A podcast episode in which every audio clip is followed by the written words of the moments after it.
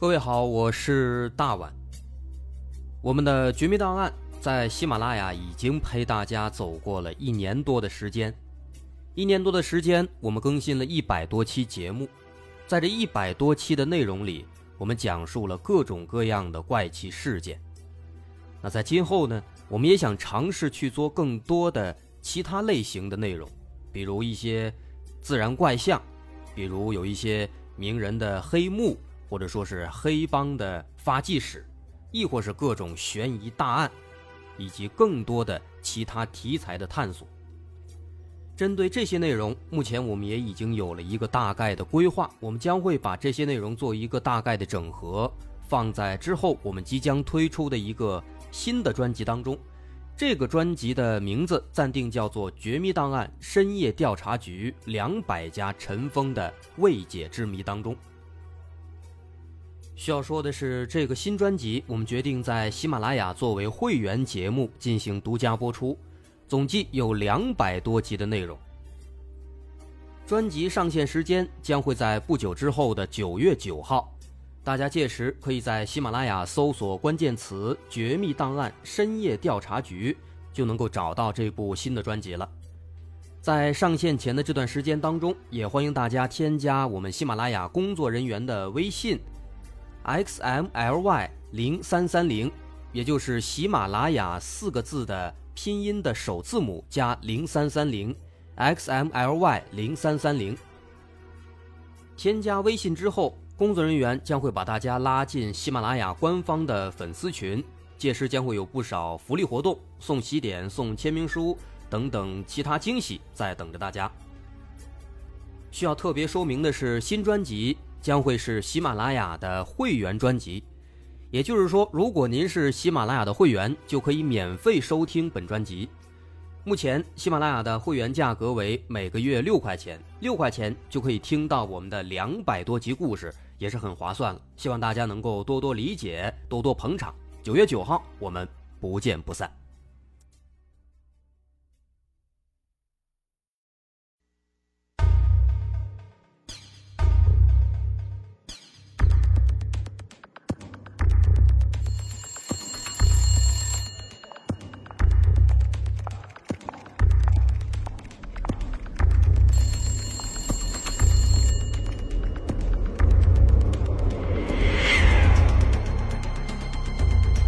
索事实真相，搜寻幕后真凶。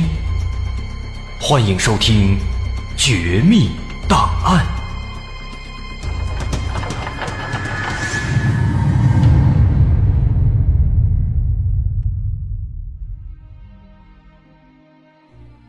还原事实，探索真相。欢迎来到今天的《绝密档案》，我是大碗。今天咱们的选题有点特殊，咱们说说娱乐圈有关娱乐圈的事情，咱们之前说过一些，那但是不多，大多是有关明星的一些诡异的传闻。那今天呢，咱们说说娱乐圈里面的一些细思极恐的事件。啊，平时咱们提起娱乐圈了，大伙儿都会感觉，哎呀，这个圈子水深啊，很乱啊。为什么这么说呢？就是因为这里面的竞争特别的激烈。你想，咱中国十三十四亿人口，真正的能让大伙熟知、能够记住的那些娱乐圈的那些星们，一共才多少个呀？再加上这个圈子里面呢，哎，各种名利权色的诱惑，会让大伙觉得，哎呀，这里边潜规则太多了，对普通人来讲的话，比较危险。那比如我们听到过的一些。新闻那，可能就有一些这个明星被害的事情，招数极其的阴险，手段极其毒辣，就像是那个后宫戏里边那些那个角色勾心斗角那样的情节。所以今天咱们扒的呢，就是这个娱乐圈的另一面，娱乐圈的阴暗面当中发生的那些细思极恐的事情。今天咱们就以人物为单元。讲讲这么几个人物的身上，他们发生的一些细思极恐的事情。首先，这第一个人物呢，他叫王杰，这个人大伙应该非常熟悉了。九零后、八零后应该都非常熟悉。啊，平时咱们提到说明星被害、明星遭人算计，最轰动的应该就是这个当年风靡乐坛的这个歌手王杰，他被下毒的事情。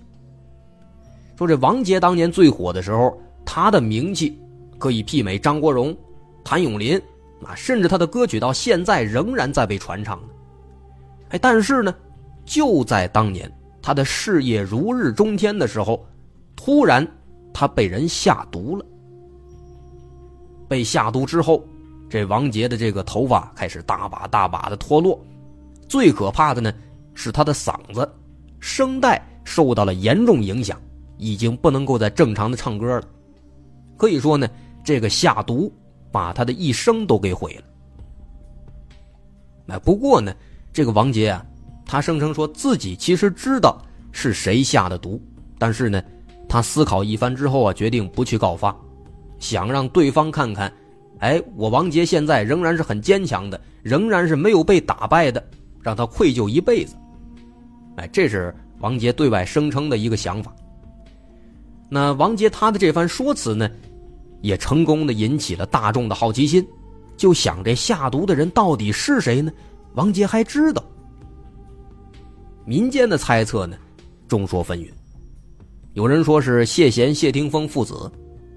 那谢霆锋可以说是现在这个香港娱乐界的半壁江山了。但是想想，在二十世纪末的时候，啊，王杰大概被下毒的那个时候。谢霆锋才十来岁呀，十三四岁，一个十三四岁的孩子，他有可能有那么大的心机吗？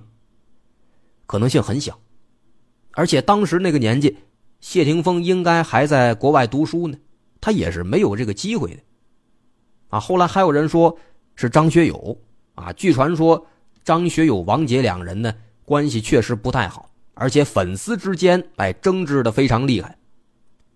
但是呢，王杰曾经在一次采访当中说过，说当时下毒的是一个年轻人。那这么看的话呢，也不是张学友。啊，总而言之呢，有关这个投毒的人的猜测啊，那是层出不穷。那后来人们挖的深了，还有人呢提出其他的观点，啊，对这个王杰本人表示怀疑。有人怀疑说呢，怀疑这个。王杰被下毒这个事件的真实性，为什么呢？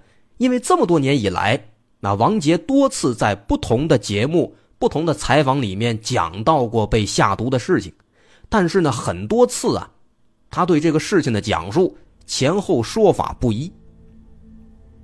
哎，之前有一个香港记者，他自称叫阿朱啊，这肯定是一个代名了，或者是一个代号。这个阿朱呢，就声称自己呢。是在香港做了四十年的一线记者，知道很多明星背后的故事。他呢曾经就在一档这个节目里面爆料，啊，说过所谓的王杰被下毒这个事件的真相。他说当时呢，其实根本没有人给王杰下毒，实际上这整起事件呢都是他一个人自导自演的。为什么呢？那根据这个阿朱的说法呢，他说就是列了几个证据，说他在香港。做记者四十年，做娱乐记者二十多年，王杰被下毒导致没法唱歌的这个事儿呢，根本没人信。如果有这种事儿，警察肯定会立案侦查呀。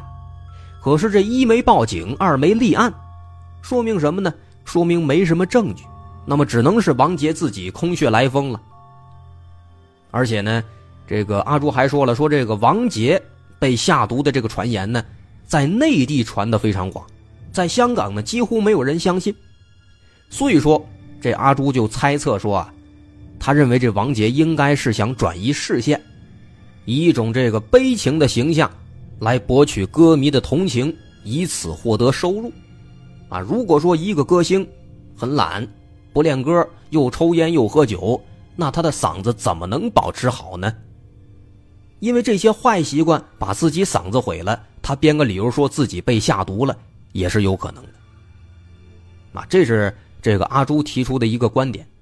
另外呢，他说当年这个香港的时候，王杰呢已经被唱片公司给雪藏了，啊，当时公司每个月只给他八千块生活费，而且那合同一签就是十年，所以说其他公司不可能再给他安排工作了，已经迁走了。所以说实际上呢，王杰当年已经是被封杀了，跟这没什么区别，根本就没有必要其他人再给下毒手，没这必要了。已经封杀了，还下毒手干嘛呀？多此一举。所以说呢，哎，他觉得这个被下毒可能性很小，啊，这是这个阿朱的爆料啊，听起来呢，哎，好像也是挺有道理。那难道说王杰被下毒这个事儿轰动了那么多人？难道真是他自导自演的吗？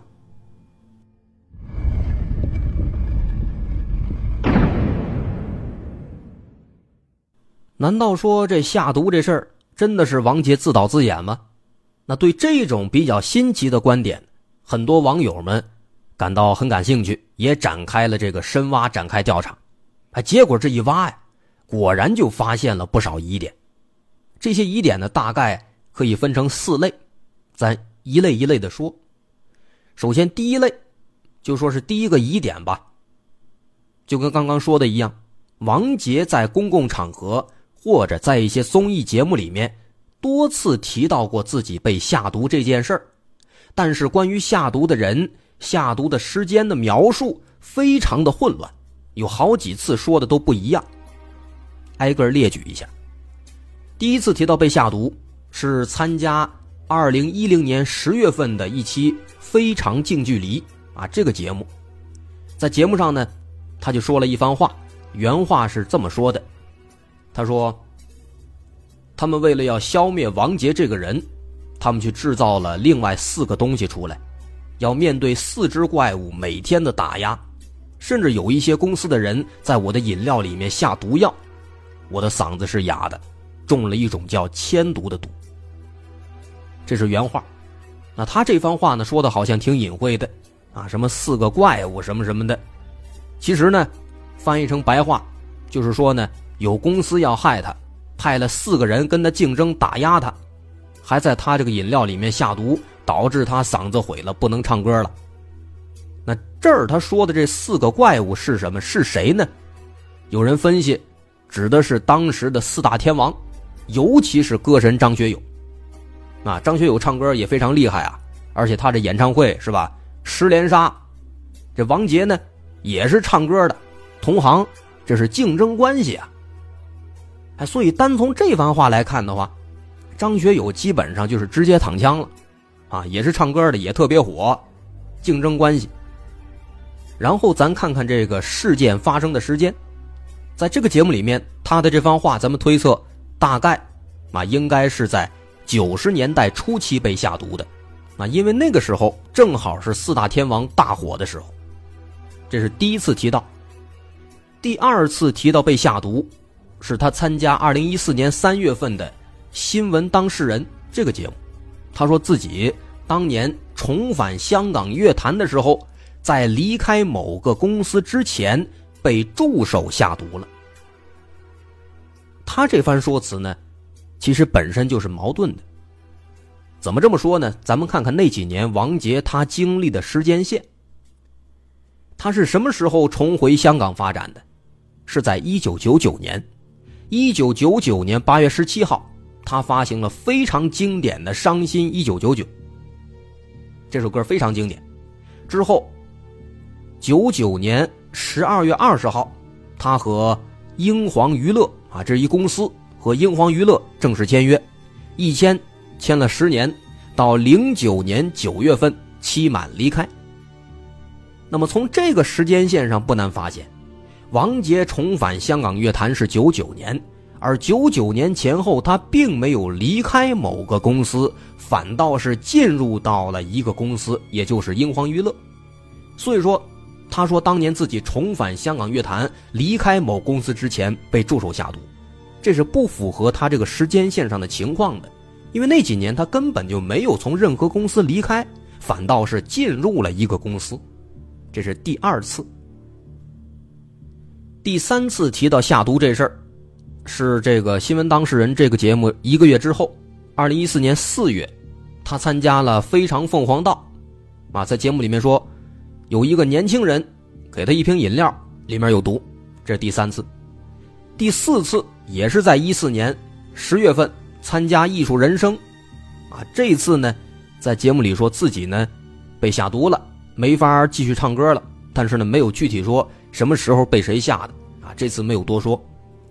第五次，最近的一次，二零一六年六月十九号，发了一个微博，在微博里面说自己在九年前被下毒，导致声带受损。那么咱们根据这个微博的时间来计算，一六年发的微博，说是九年前，也就是说呢，他被人下毒的时间成了二零零七年了，这和前面一二三四那几次说的这个时间点都不一样。所以说，以上这五次，五次在节目里面提到被下毒，但是每一次说法都不一样，甚至这个时间和人物的差距都非常大，这就很奇怪了。啊，自己经历的事情，而且是这么重大的一个事情，怎么可能每次说的都不一样呢？看起来的确有说谎的嫌疑。啊，这是第一类，第一个疑点，有关时间线的。然后咱再看第二个疑点，关于说他被人下毒，下的是什么毒？王杰也说了很多不同的版本。在二零一零年那个非常近距离里面。他原话是这么说的：“他说，中了铅毒就是少数的水银。那这句话本来其实就是错的，铅是铅，水银是汞，这俩根本不是一个东西啊！怎么能说这铅是少数的水银呢？有错误。之后，二零一四年在《凤凰非常道》里面，他说自己忘记是中了什么毒了，只知道那种毒会让声带石化。同时呢。”王杰还说自己学过物理，也就是说他是理科出身，但是理科出身竟然不知道铅和汞不是一种东西，这确实也挺有意思的。啊，这是第二个疑点，自己中了什么毒说不清楚。然后咱看第三个疑点，对于中毒之后的描述，也是前后各不相同。就光说二零一四年这一年，他有两次采访。都提到这下毒的事了。第一次，他说是喝了饮料之后，过了四五个小时开始出现反应，但是第二次说的是不到一个小时就难受的不行了。这是反应描述的也是各不相同。最后一个疑点，第四个疑点，这也是最致命的一个疑点，就是说呢，医学发展到今天到目前为止，我们还没有发现任何一种毒物或者物质。可以定向的只毁灭嗓子，却不影响其他器官。啊，也就是说呢，根本就不存在这种只能够让声带受损的药物。啊，咱们其实查一查，确实有一些药物会对嗓子产生影响，一些镇咳药、平喘药等等，但是这也都是长期服用才会产生的后果。另外，他们所影响的也不是只有嗓子。哎，这是第四个疑点。那么根据这四个疑点呢，有人就猜测了，王杰被下毒这个事儿啊，好像还真是假的。再加上他自己本来就没有明确指出是谁下的毒，而且还不报警，所以也就更加的加重人们的怀疑了。那么这个王杰到底是真的被下毒了，导致了他的演唱生涯就此结束，还是他自己真的是自编自导自演了一出？这么一出好戏来博取同情呢？除了当事人，估计往后咱谁也都不会知道真相了。这估计就变成了一个娱乐圈里面的谜案了。啊，这是咱们要说的第一个人物王杰的故事。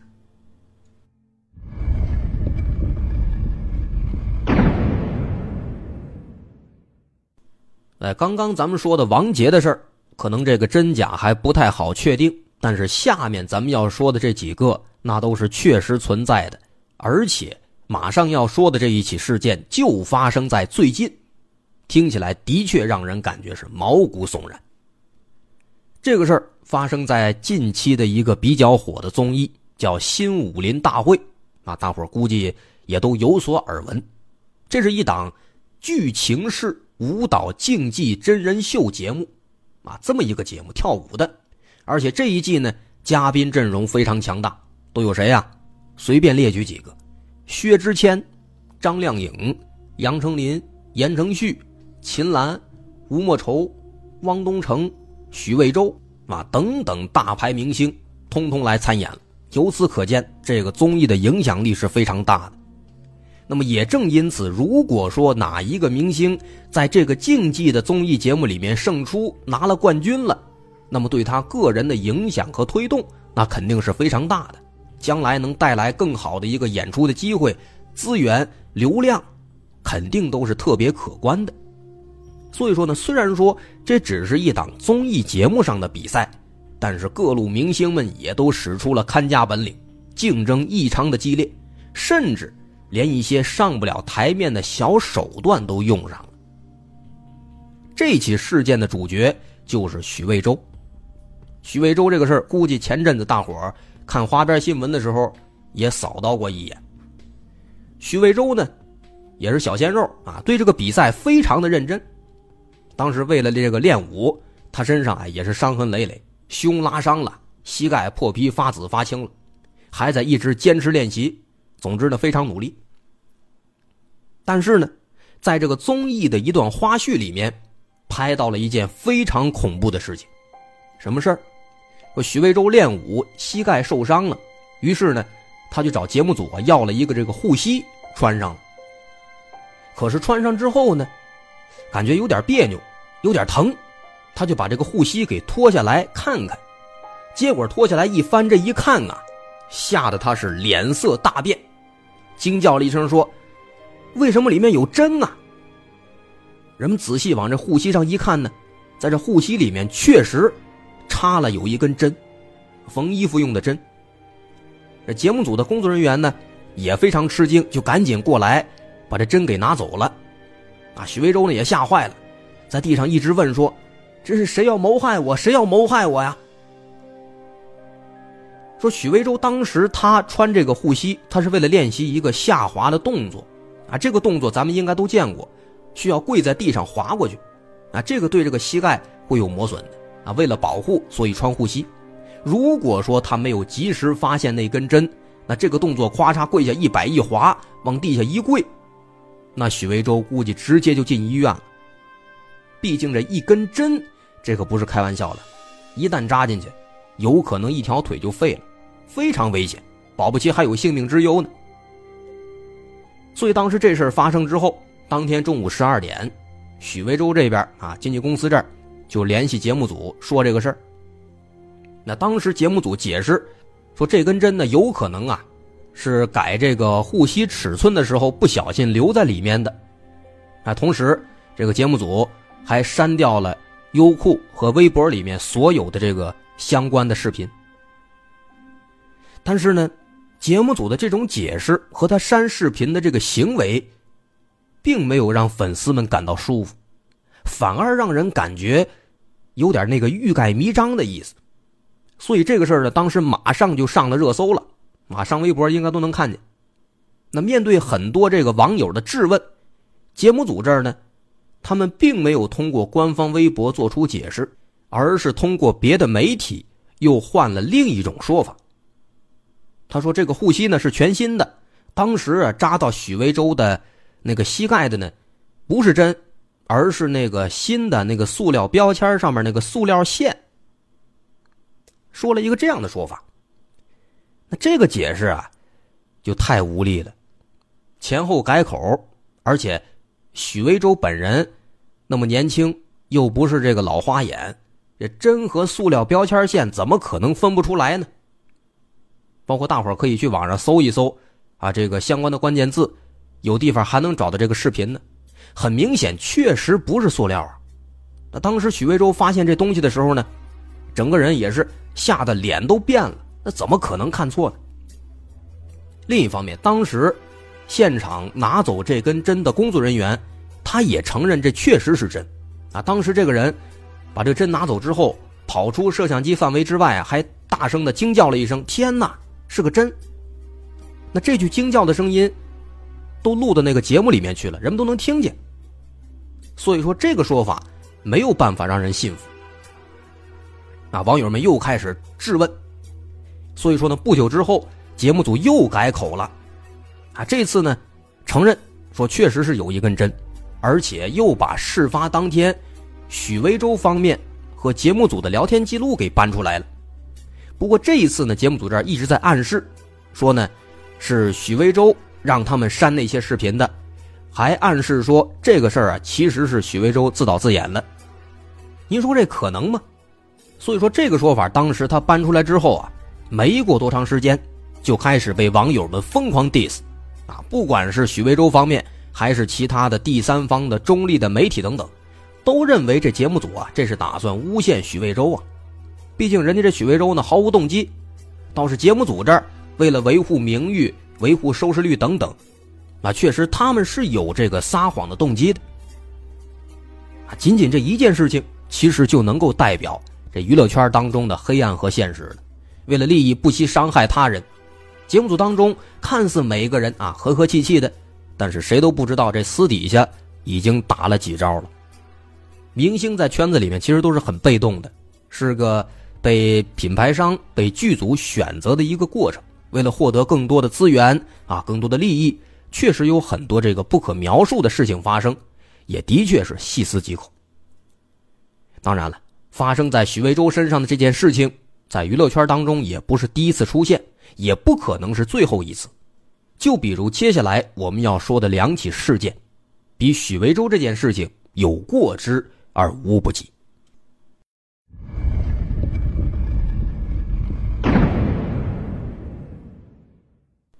这个许维洲的事件呢，没有一个明确的结果，啊，有不少人猜测呢，应该是同行故意使坏，啊，除了同行，也有很多黑粉也会做一些比较过分的事情，比如说，咱们要说一个韩国的事情。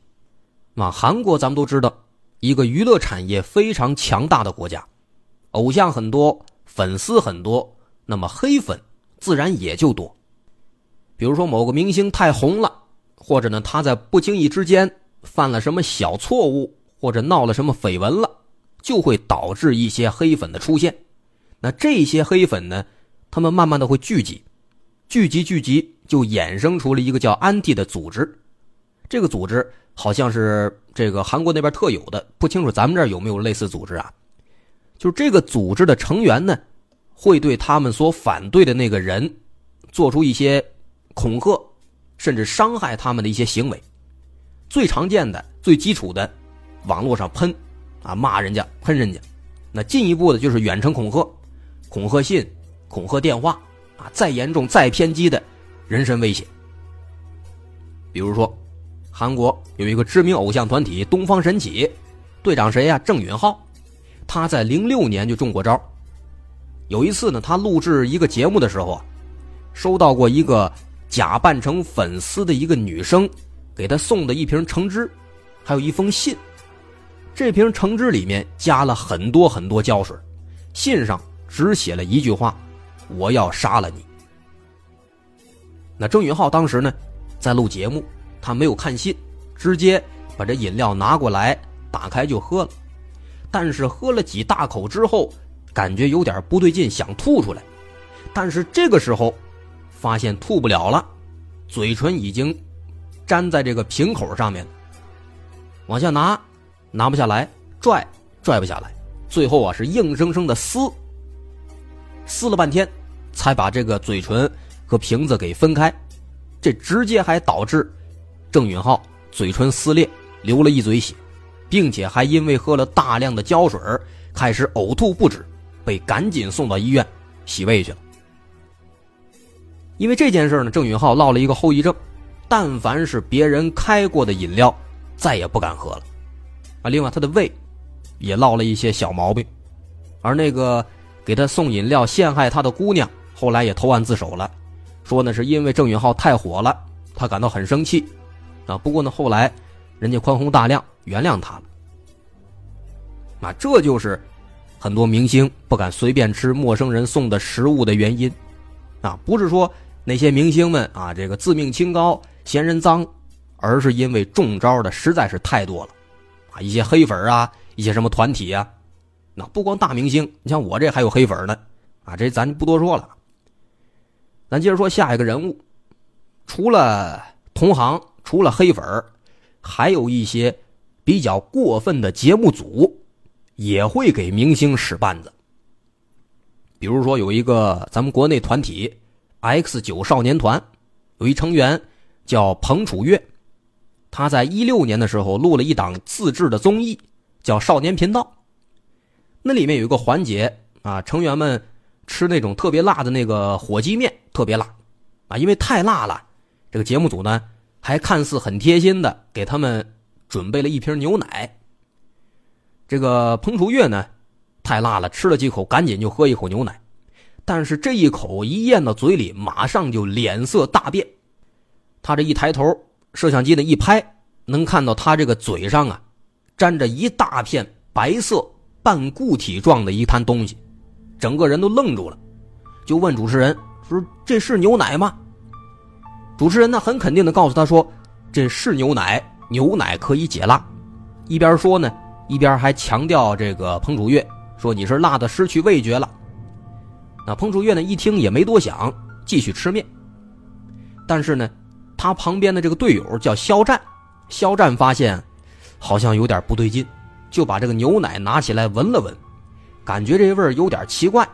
然后呢，拿着牛奶问节目组说：“这是牛奶吗？怎么像油漆啊？”然后呢，他还伸手舔了一下，发现确实是油漆。于是赶紧把这瓶所谓的奶给拿走了，但是即便如此，主持人还是让他喝奶。啊，不过肖战没理他，直接给换了一瓶水。那在这个环节过去之后，主持人看到彭楚月好像确实是有点不舒服，就说：“哎，让他去休息一下。”之后呢，彭楚月在这个节目里面再也没有出现过，节目组呢也只是说有点特殊情况啊，一笔带过。但是直到后来，大伙才知道。彭楚月去医院了，发现他喝的其实是丙烯，一种油漆。那因为这件事情，他的队友们都特别生气，发了条微博说：“你们先给我喝一口，让我知道那是什么，再把瓶子扔掉，行吗？”很生气。那后来呢？彭楚月也发微博向粉丝们报平安，啊，虽然没说自己喝的是什么东西，但是大伙都知道他这是受了欺负了。一个明星。作为嘉宾参加节目，居然被安排喝油漆，而且节目组后来还没有给出一个合理的解释，也没有道歉。一个节目想要话题效果啊，可以理解，但是以伤害嘉宾的身体为前提的话，估计是难以让人苟同，而且又是一个这么阴损的招数。类似的事情还有很多。很多明星艺人尽管说被欺负了、被伤害了，也知道害自己的到底是谁，但是呢，因为那些人可能是自己得罪不起的，同时呢，也为了给自己营造一个比较好的银幕形象，所以只能够表现出一个大方的态度，他们可能只能够选择原谅对方。娱乐圈就是一个这样很残酷的地方，很多是踩着别人往上爬，那曝光的这些只是大家看见的。看不见的，想必更多，更加令人发指，令人难以理解。所以说，凡事都有两面性，不只是大伙津津乐道，每天喊着想听的明网和暗网，众目睽睽之下的娱乐圈，咱们每天看的大银幕，同样也是这个样子。所以说，很多时候咱们都说“但行好事，莫问前程”，人们都知道这句话是怎么说的，知道是出自哪儿。但是真到事儿上，好事，他真的会这么做吗？好，这就是今天绝密档案的全部内容。我是大碗，如果您喜欢，可以关注我的微信公众号，在微信搜索“大碗说故事”，点击关注即可。好，咱们下回再见。